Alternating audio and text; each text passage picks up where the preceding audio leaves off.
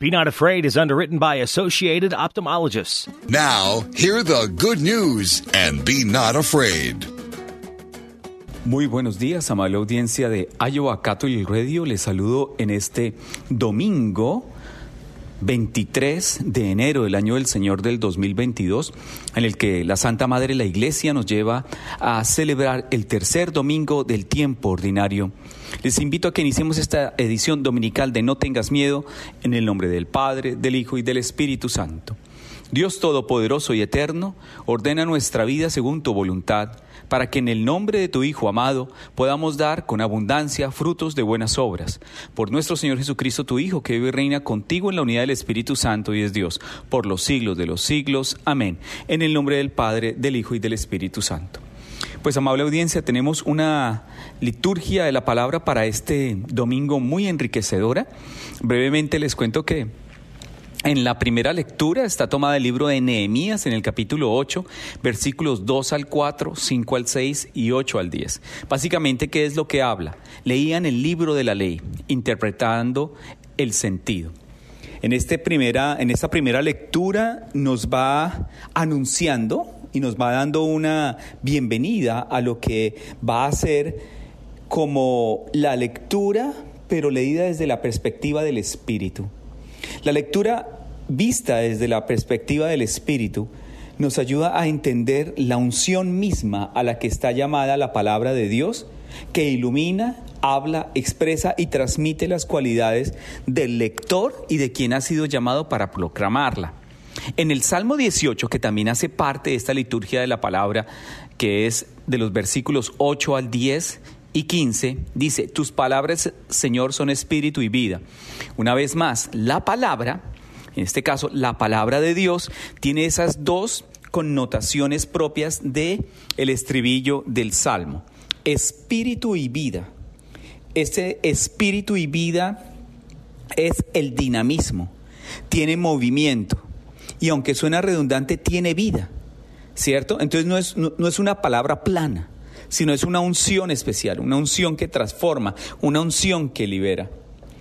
En la segunda lectura que está tomada de la primera carta del apóstol San Pablo a los cristianos, a, de los cristianos a Corinto, a Corinto concretamente, en el capítulo 12, versículos 12 al 30, hace referencia, ustedes son el cuerpo de Cristo y cada uno es miembro de ese cuerpo. De manera elocuente, la armonía, la comunidad, el cuerpo, el cuerpo por sí solo no tiene ese dinamismo y no tiene esa vida.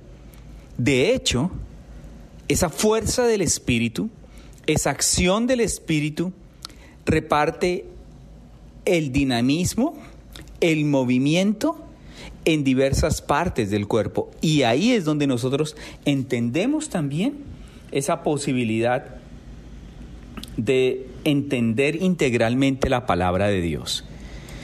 Entonces, posteriormente, en el Evangelio, resulta que San Lucas, en el capítulo 1, versículos 1 al 4, 4, 14 y 21,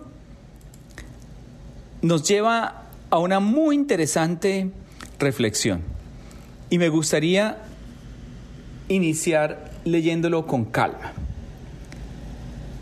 Muchos han tratado de escribir de las cosas que pasaron entre nosotros, tal y como nos las transmitieron quienes la vieron desde el principio y que ayudaron en la predicación.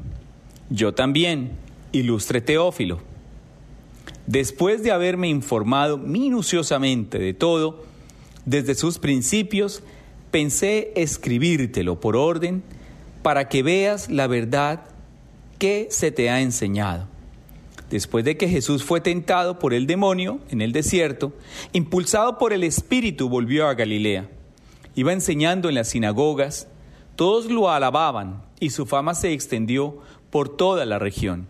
Fue también a Nazaret donde se había criado. Entró en la sinagoga, como era su costumbre hacerlo los sábados, y se levantó para hacer la lectura. Se le dio el volumen del profeta Isaías. lo desenrolló y encontró el pasaje en que estaba escrito, El Espíritu del Señor está sobre mí, porque me ha ungido para llevar a los pobres la buena nueva, para anunciar la liberación a los cautivos y la curación a los ciegos, para dar libertad a los oprimidos y proclamar el año de gracia del Señor. Enrolló el volumen, lo devolvió al encargado y se sentó. Los ojos de todos los asistentes a la sinagoga estaban fijos en él. Entonces comenzó a hablar, diciendo, hoy mismo se ha cumplido este pasaje de la escritura que acaban de oír. Palabra del Señor. Gloria a ti, Señor Jesús. Qué elocuente y qué pieza tan descriptiva de fuerza que tiene esta, este Evangelio de hoy. Miren, es que después de escuchar el Evangelio de San Lucas, podemos imaginarnos la escena. Es sábado. Jesús recita solemnemente el canto del profeta Isaías. El Espíritu del Señor está sobre mí, por eso me ha ungido y me ha mandado anunciar a los pobres un alegre mensaje, para proclamar a los prisioneros la libertad, para dar a los ciegos la vista sus gestos son lentos y majestuosos, como se acostumbra en la sinagoga para manifestar el respeto hacia la palabra de Dios. Después comentó, hoy se cumple esta escritura. Y valdría la pena, amable audiencia, que nosotros en este momento imagináramos la elocuente presencia del Espíritu de Dios en nuestro Señor en el momento en que Él está proclamando esta palabra, es tanto el impacto, es tan definitiva la acción del Espíritu Santo hacia Él, que toda la audiencia queda atónita. Es decir, se paraliza ante esa majestuosa presencia sobrenatural, esa presencia que solo la puede dar el Espíritu Santo en la que ilumina, ni más ni menos, a la segunda persona de la Santísima Trinidad, en este caso nuestro Señor Jesucristo, y que corrobora las palabras dichas anteriormente por el profeta Isaías. Esa afirmación de hoy se cumple esta, este pasaje de la Escritura, yo creo que es una sentencia de verdad, una corroboración providencial y al mismo tiempo un testimonio que es irrefutable de la naturaleza divina del Hijo de Dios, en la que se hace manifiesta esa corroboración a través de la lectura de este pasaje del profeta Isaías. Y en el lugar en el que se da, no se da en un lugar cualquiera, se da en la misma sinagoga. Recuerden que estamos en Iowa Catholic Radio, en su edición dominical de No tengas miedo.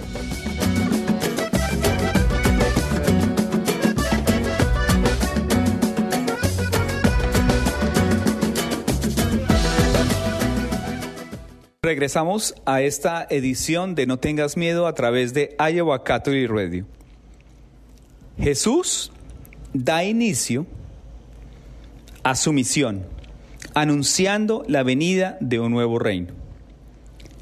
En un mundo, amable audiencia, lleno de, lleno de maldad y de egoísmo, empieza a propagarse silenciosamente la revolución del amor la revolución del perdón. Es decir, que Jesús tuvo poco tiempo para anunciar su evangelio. Recuerden que el significado de la palabra evangelio es buena nueva. En el mundo había muchos más pobres, enfermos, desesperados, débiles, y sin embargo nos dice, se cumple hoy, se cumple hoy. Hay una categoría que quizás no es muy conocida en nosotros.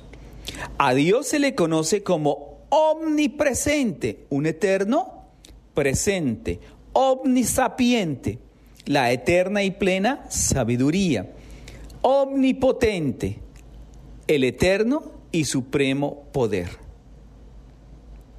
Por eso es que en este pasaje, en este pasaje se dice claramente, se cumple hoy.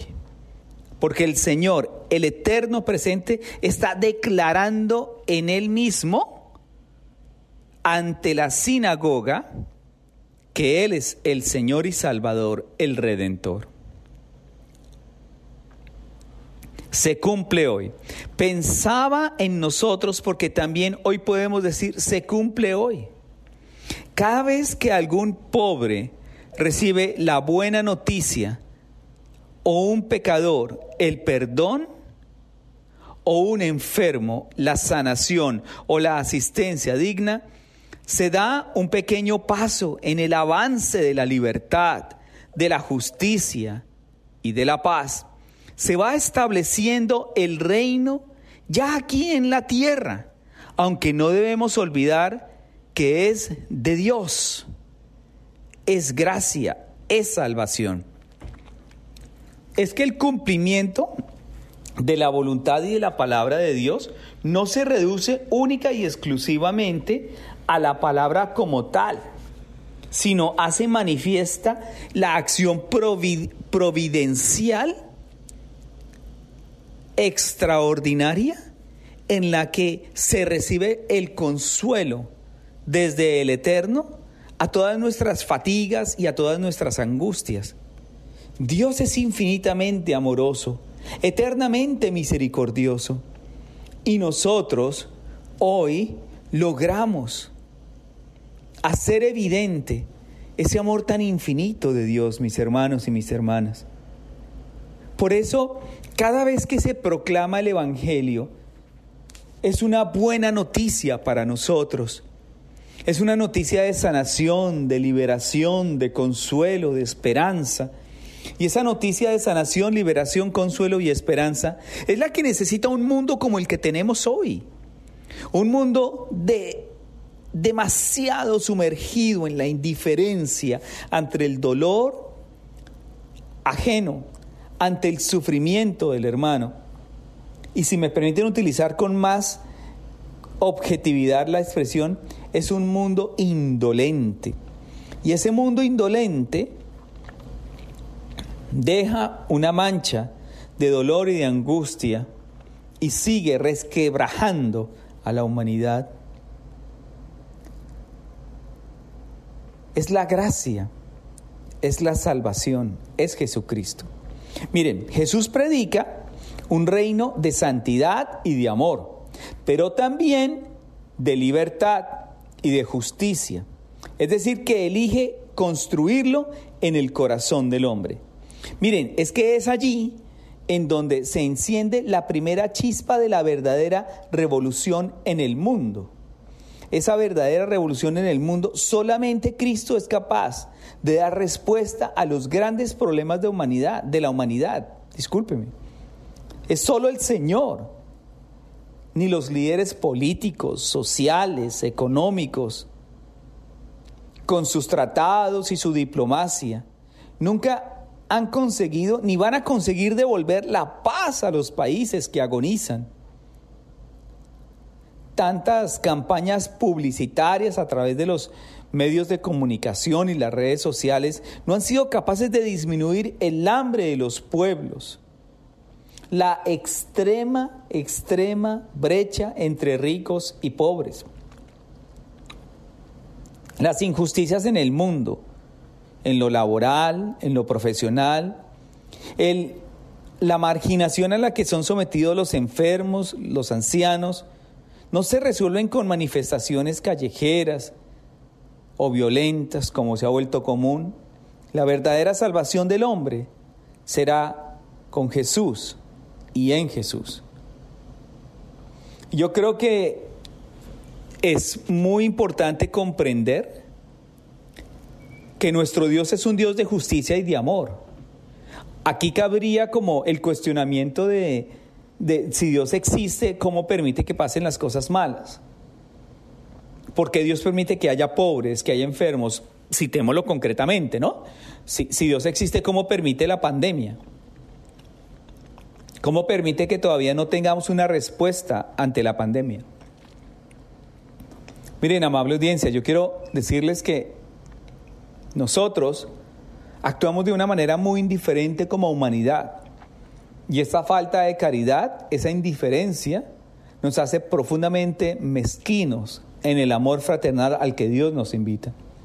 Es que lo dice claramente la segunda carta, la, segunda lectura en la primera carta de San Pablo al pueblo de Corinto. Lo dice de una manera elocuente. Somos un solo cuerpo, pero ¿qué es lo que ha pasado? Nos hemos dividido, nos hemos separado. Pueden más nuestros egoísmos, nuestros egos, nuestros deseos de poder, de tener, de placer, en el que pasamos por encima de los demás. Es esa negligencia a la caridad, es esa negligencia al amor fraternal y a la comunidad, a la común unidad a la que Cristo nos, nos viene a invitar, a indicar y a desarrollar en nuestra existencia. Es que no son muy, muy lejanos, no son muy lejanos. La realidad es que tenemos, mis hermanos y mis hermanas. Históricamente el hombre se ha apartado tanto de Dios que ahora habla de una autosuficiencia que trae consecuencias nefastas. Recuerden que estamos en No tengas miedo, en esta edición dominical en Iowa Catholic Radio.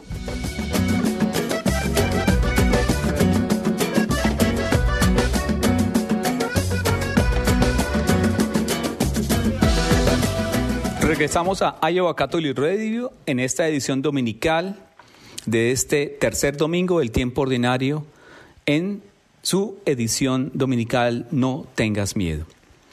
Miren, hay un factor que a veces nos, nos cuesta como, como entender y es cómo, cómo vivificar y, y tener presente a Jesús en nuestra vida. Es que miren, cada vez que nosotros nos reunimos para celebrar el santo sacrificio de la misa, vivir la Eucaristía, anunciamos y celebramos la buena noticia de la salvación. En nuestro encuentro se, representa aquel Nazaret. Miren, también nosotros, amable audiencia, escuchamos la lectura de la palabra de Dios. También la explicamos y también celebramos con alegría la acción de gracias, porque ese es el significado de la palabra Eucaristía. La acción de gracias, es decir, que anunciar la palabra y celebrar la Eucaristía es la mejor noticia para este mundo. Sin embargo, y lamentablemente, en muchas ocasiones parece que no es así.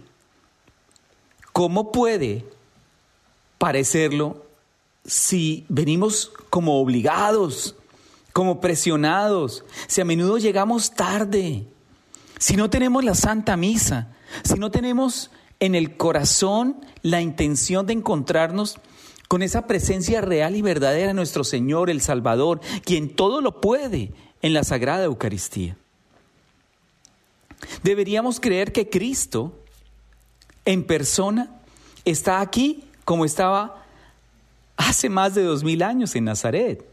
Entonces cambiaría nuestro rostro y proclamaríamos con una alegría gozosa que Él está vivo y que está en medio de nosotros. La presencia real y verdadera de nuestro Señor Jesucristo en la Eucaristía es ese oasis en medio del desierto de incertidumbre, negatividad, superficialidad y virtualidad, por así decirlo, que tiene opacado el mundo actualmente. La Eucaristía es ese punto de encuentro donde la mano que todo lo puede interviene para unir el cielo y la tierra en la persona de nuestro Señor y Salvador Jesucristo. La Eucaristía es ese punto de encuentro como común unidad, todos alrededor de la mesa pascual, el banquete pascual. La Sagrada Eucaristía representa para nosotros, los cristianos y creyentes, la solución real a tanta adversidad y hambruna espiritual en el mundo. Conociendo, viviendo, entendiendo que la Eucaristía es centro y razón de nuestra existencia, tendríamos una mayor frecuencia de llegar a ese oasis de vida, ese oasis de paz, ese oasis de serenidad y de gustar el sacrificio perfecto como aliciente y como alimento para nuestro diario trasegar. Por eso la invitación en este domingo es a salir con Jesús, a salir de la misa con y en Jesús. Es que esta escritura se cumple hoy en mi vida. Podemos decirlo, hoy se hace verdad este pan vivo bajado del cielo. Nuestros padres repetían siempre en las buenas y en las malas que se haga la voluntad de Dios y hoy nosotros decimos que se cumpla la voluntad de Dios. Nada ocurre sin que Él lo quiera. Mis hermanos y mis hermanas, ¿hemos aprendido a reconocerlo en todo? ¿De verdad reconocemos la acción de Dios en nuestra vida? ¿Valoramos todo lo que Dios ha hecho y hace en nosotros?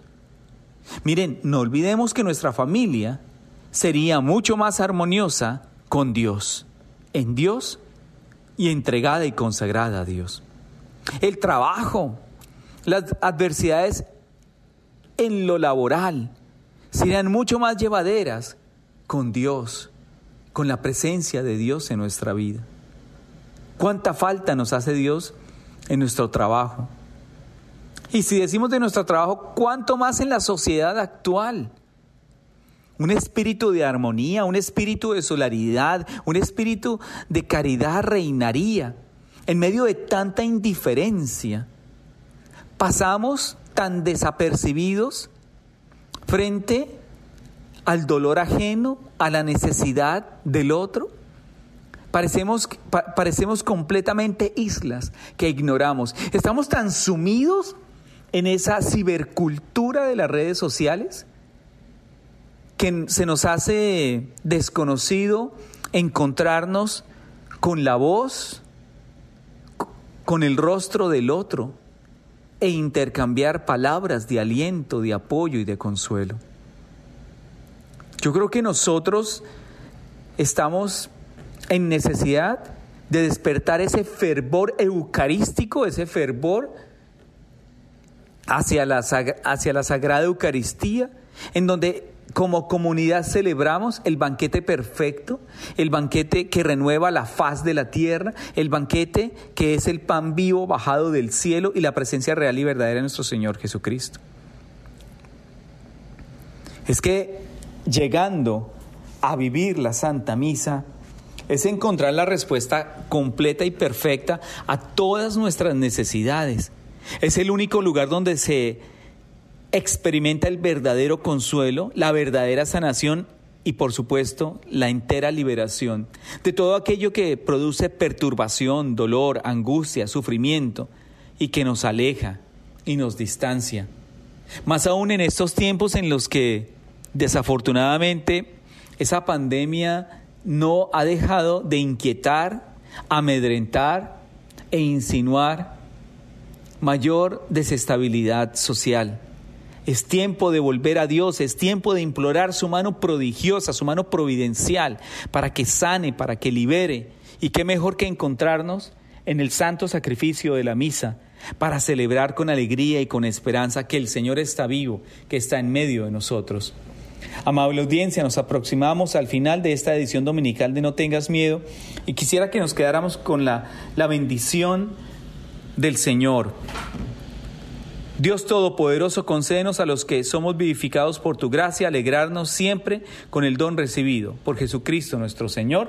El Señor nos bendiga y nos guarde en el nombre del Padre, del Hijo y del Espíritu Santo. No tengas miedo en esta edición dominical a través de Iowa Catholic Radio. Soy el Padre Fabián Moncada. Be not afraid. Jesus is on the way to encounter you. Be Not Afraid is underwritten by Associated Ophthalmologists.